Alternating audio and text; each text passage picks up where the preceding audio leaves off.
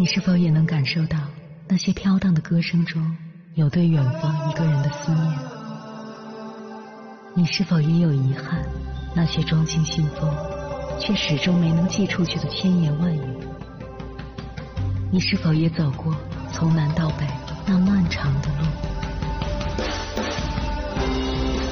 遇见，也错过那东来西去的人。当往事随风，爱亦成风。凌晨时分，跨越千山万水，讲述和倾听我们的故事。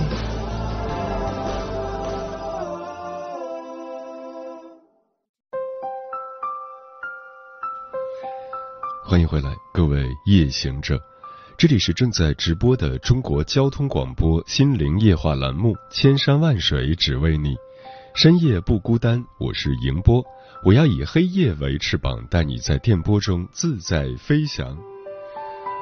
二零一八年八月，有个在西雅图偷飞机的年轻人火了。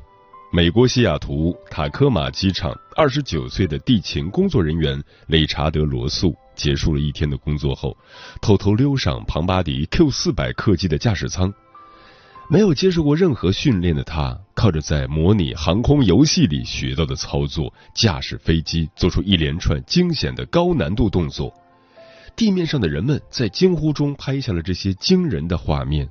这架失控的飞机让美国第九大机场的空中交通中断了一个多小时，上千名旅客被滞留在候机楼。他说自己只是想去看看那条鲸鱼，那条背着自己幼崽的尸体，在海里游了十七天才决定放手的密集鲸。七十五分钟以后，飞机在西雅图附近普吉特湾的一个小岛上坠毁，理查德·罗素没有生还。从一开始，他就没打算让飞机降落。事发后，我一直在看他最后和塔台机师的对话，在那些珍贵的最后对话和生活碎片里，抛开所有道德及法律的批判，我看到的是一个普通人，或者说，我看到了我自己，看到了这个时代的年轻人，我们都是理查德·罗素。接下来，千山万水只为你心理课堂，跟朋友们分享的文章就是对该事件的解读，选自《一心理》，名字叫《要做自己喜欢的事，不然真的会死》，作者蓝莓小姐。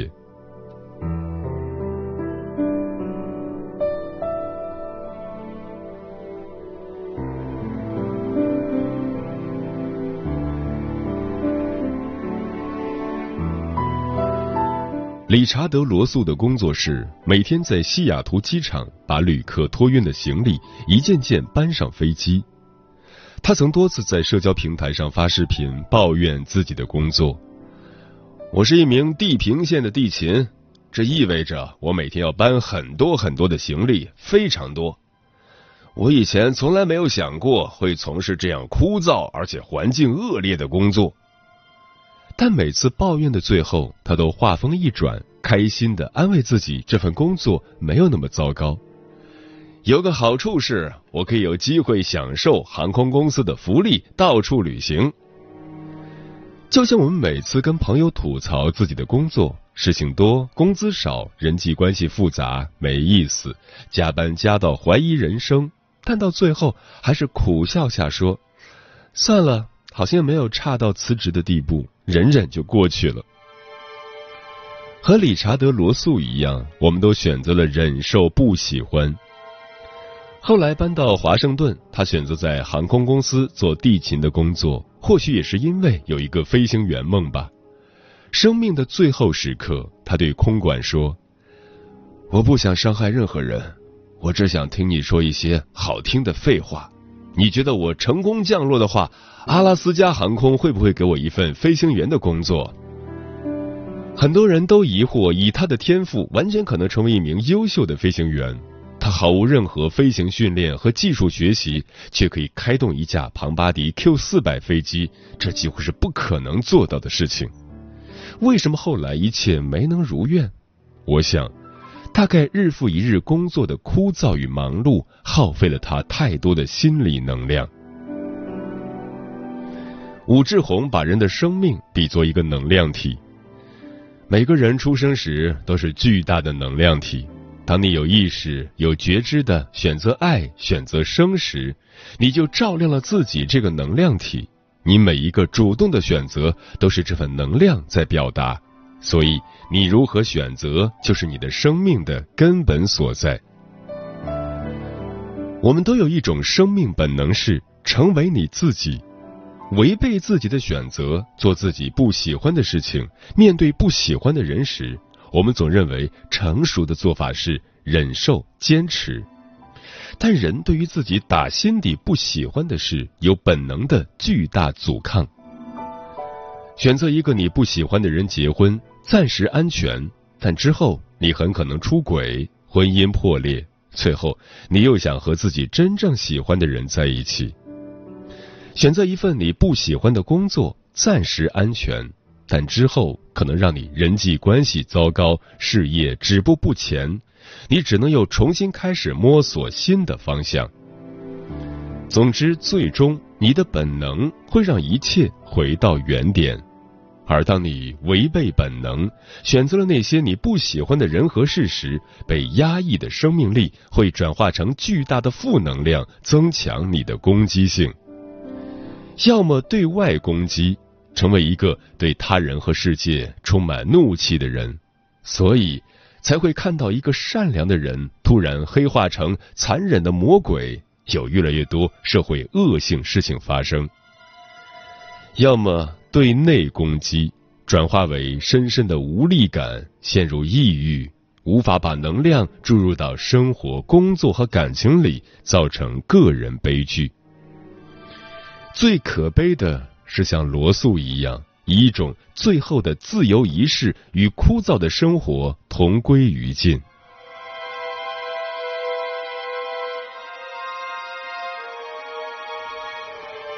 视频里，罗素在万米高空对塔台空管的道歉让我心痛。我希望这不会毁了你的一天。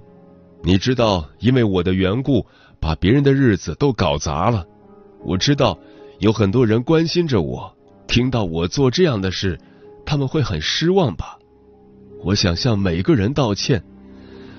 我大概是一个垮掉的家伙，直到此刻我才意识到，我真像一个散了架的木偶。明明对生活有诸多不满，甚至绝望，但罗素在生命的最后都没有责怪任何一个人。他向每一个人道歉，认为是自己搞砸了别人的日子，认为我这样的人就应该被这样对待。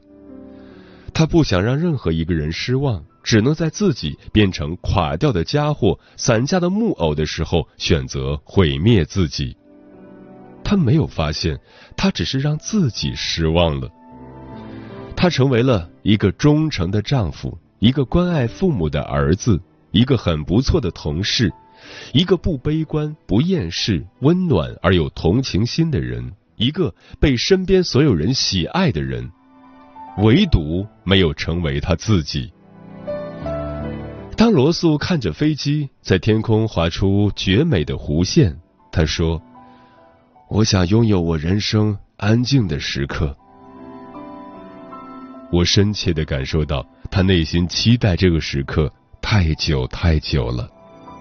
他想把风景尽收眼底，但他们消失的太快了。那一刻，或许是他成为自己的唯一时刻。谁杀死了罗素？我想是他自己。那个内心想成为自己的他，杀死了一直忍受现实的他。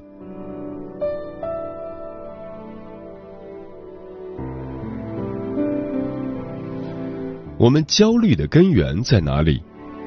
表面上看是受固化的社会价值观影响，陷入无房无车无存款的三无困境。但所有的痛苦本质上都源于对真实自我的压抑，因为生命力不能得到足够的释放和转化。当你在说“我的确没有房子、车子、存款，而别人有啊，所以我不快乐”，你是在说。我希望我和别人一样能有成就，有自己的事业，有幸福的家庭。我想活出我自己。是什么限制了我们？我突然想起一部日本青春短片《金鱼少女的日记》。日本崎玉县霞山市的四名女中学生在学校的游泳池投放了四百条金鱼，在小镇里闹得满城风雨。但他们只是觉得放在泳池里面的金鱼很美。四个十五岁的中学女生生活每日围绕着 KTV、流行偶像、街头混混、暗恋、邋遢爸爸。他们称自己生而为行尸走肉。其中一个少女说。这个镇子的人把生命花在商场、家里和酒吧里，他们真是积极的可怕。我们不也是吗？明明不喜欢这样的生活，却选择了在日以继夜的奔波里享受着近乎木然的舒适和屈身于框架里的心安，把自嘲、自黑、佛系当作发泄愤怒的出口。把购物、美食、酒吧作为治愈的良药。韩国哲学博士姜信柱不客气地说：“我不喜欢‘治愈’这个词，它让我们永不进步。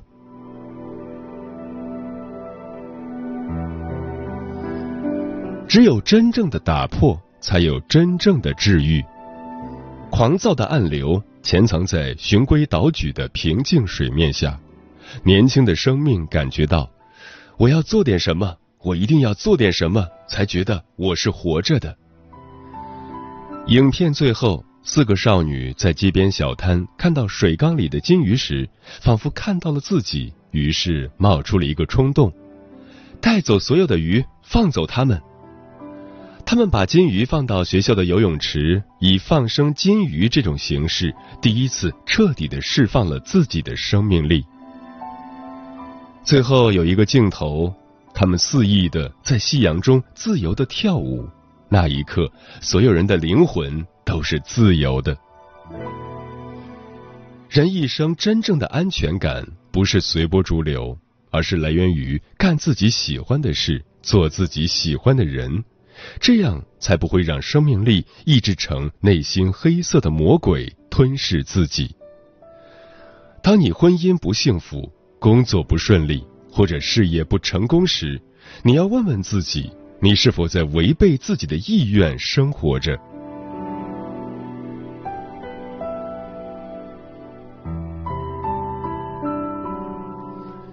人本主义心理学家坚信，人类有一种天生的自我实现的动机，人会最大限度的实现自身各种潜能，尤其是在面对人生的痛苦时。这种动机体现的更为明显。有一种人能把痛苦逆转成生命力，因为痛苦本身就是我们压抑了的巨大能量。每个痛苦的时刻都是成为你自己最好的机会。阿德勒从小体弱多病，极为自卑，他决定用一生研究这个原因，后写出《自卑与超越》，成为自卑情结之父。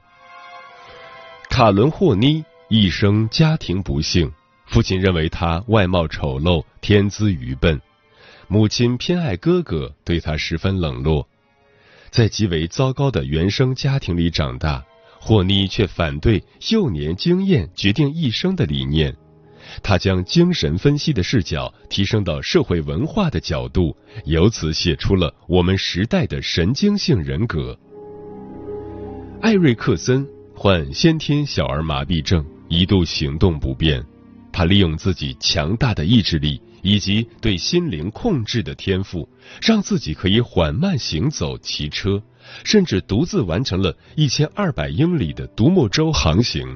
后来，他不断学习和总结睡眠理论与实践，最终成为现代催眠之父。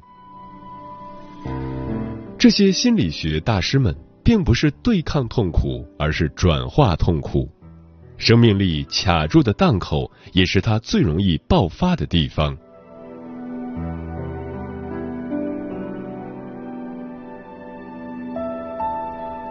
我们这一代年轻人面对的是不断上涨的生存压力和精神压力，如果我们可以遵从自己内心的选择，不压抑生命的本能，自由释放自己的生命力，我们将更有力量在现实世界活出自己。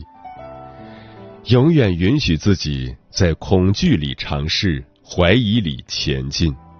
毕竟，我们终其一生就是为了摆脱他人的期待，找到真正的自己。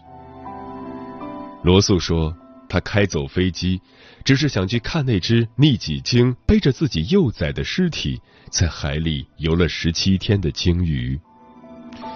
我感觉那只鲸鱼就是他，背负生命的苦痛前行。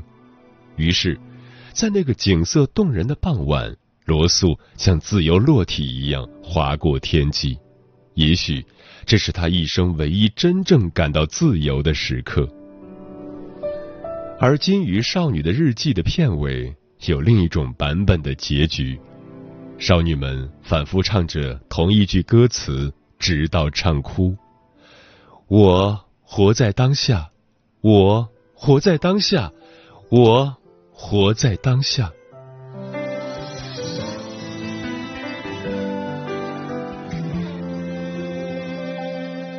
像黄昏爱上了夕阳。边绯红边滚烫，直到短暂绚烂过后，夜幕骤降。像鱼儿爱上了海港，边渴望边慌张。岸上的人熙熙攘攘，我独自张望。总是得不到的最爱，在岁月里消长。你是我的风和浪，是我到不了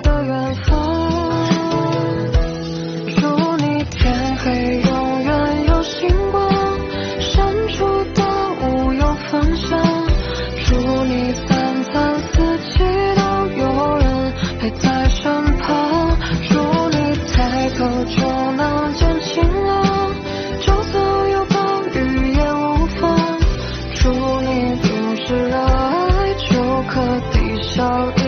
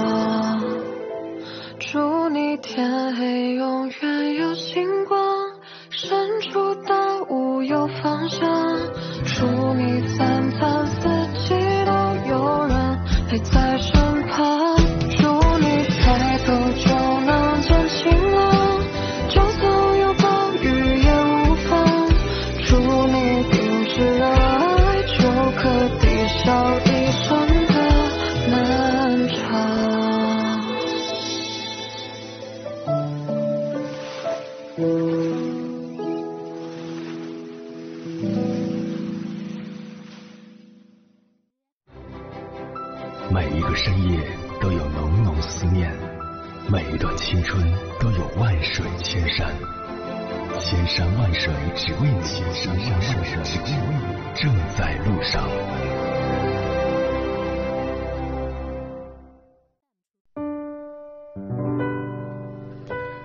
感谢此刻依然守候在电波那一头的你，我是迎波。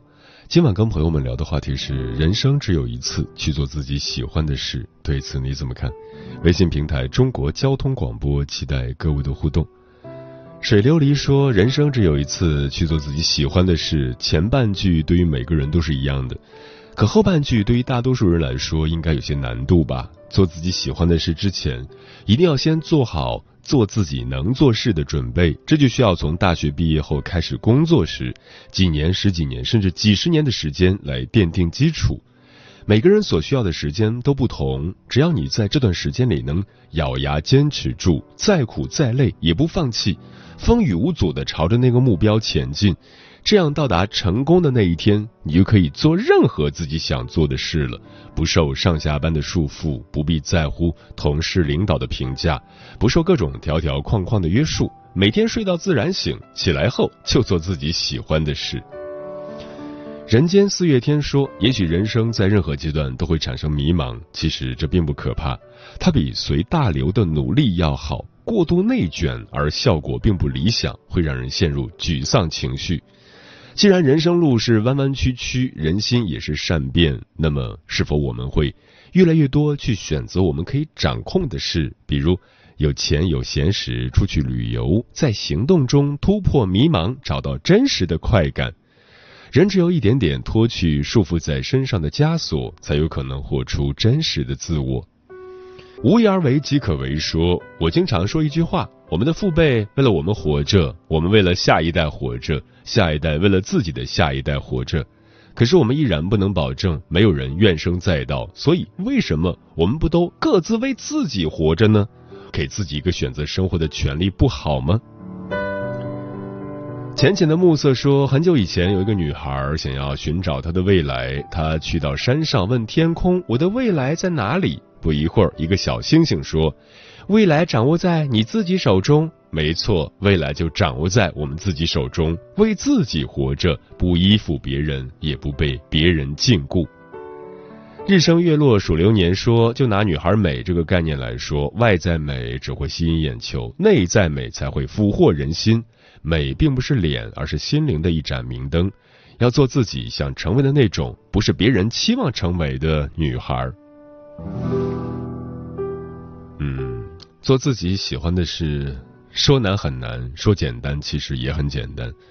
说难是难在你喜欢的事，有时会与他人对你的期望存在偏差。你需要保有拒绝的果断和独行的孤勇，以及为自己的选择负责的决心。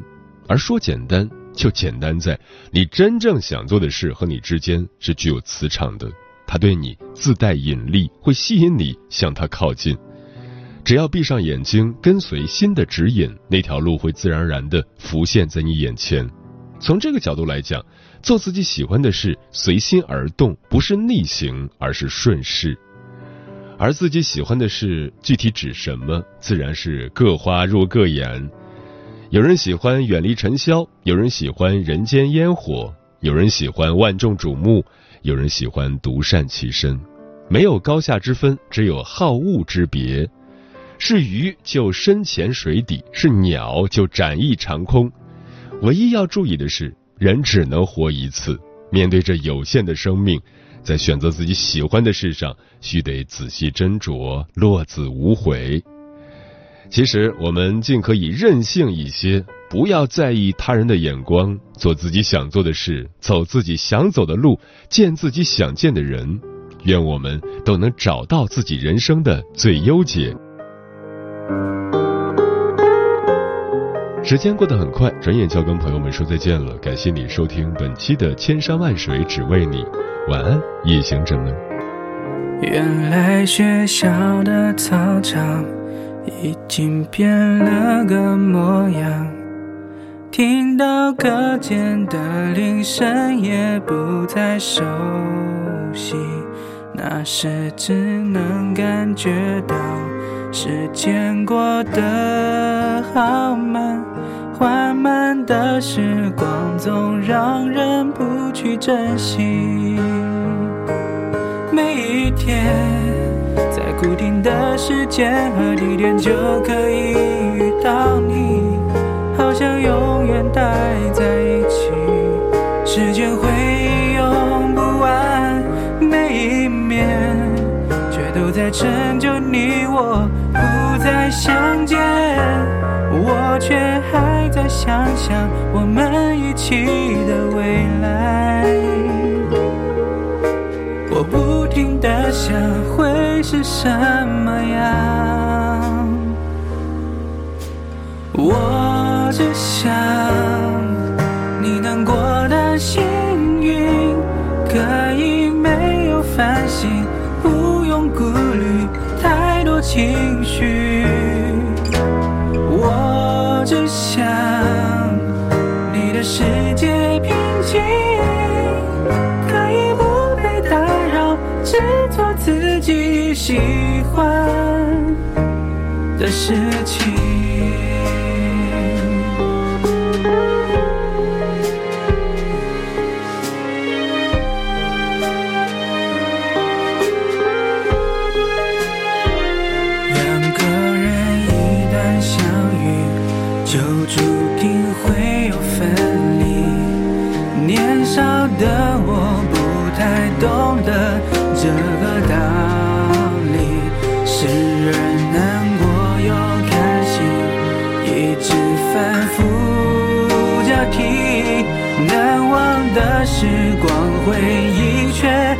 总去逃避。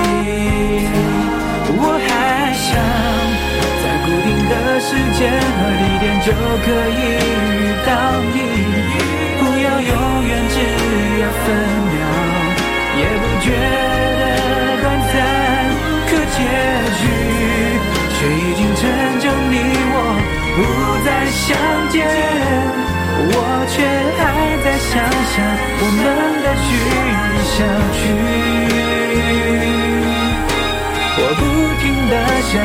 还站在原地。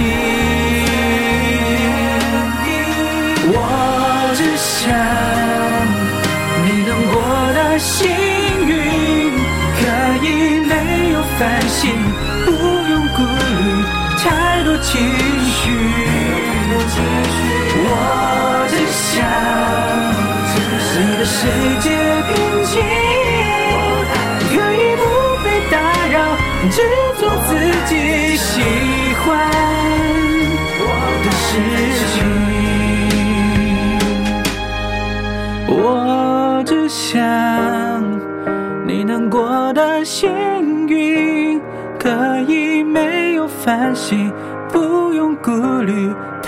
情绪。我只想你的世界平静可以不被打扰我喜欢的他